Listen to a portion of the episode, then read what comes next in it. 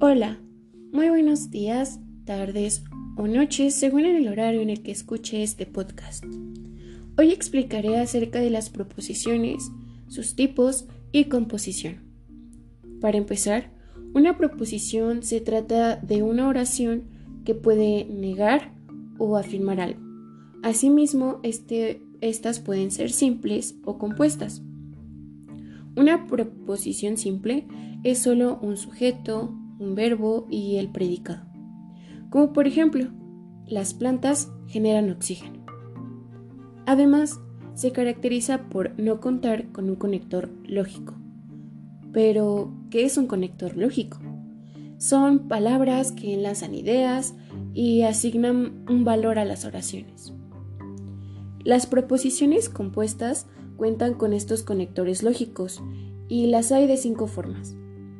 En la negación solo hay un valor opuesto a la proposición original. Este es un caso especial, pues solo hay una proposición.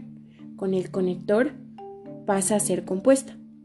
En los otros cuatro casos, todos enlazan dos proposiciones simples, con los conectores que son de disyunción y se lee como P o Q.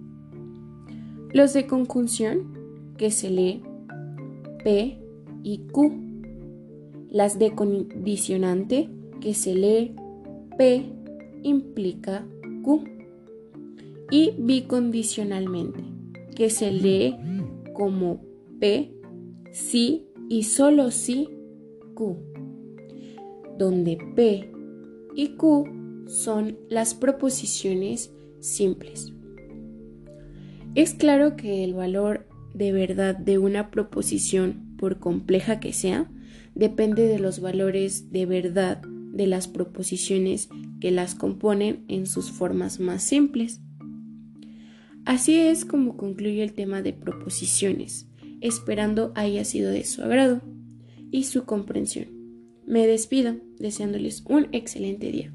Hasta la próxima.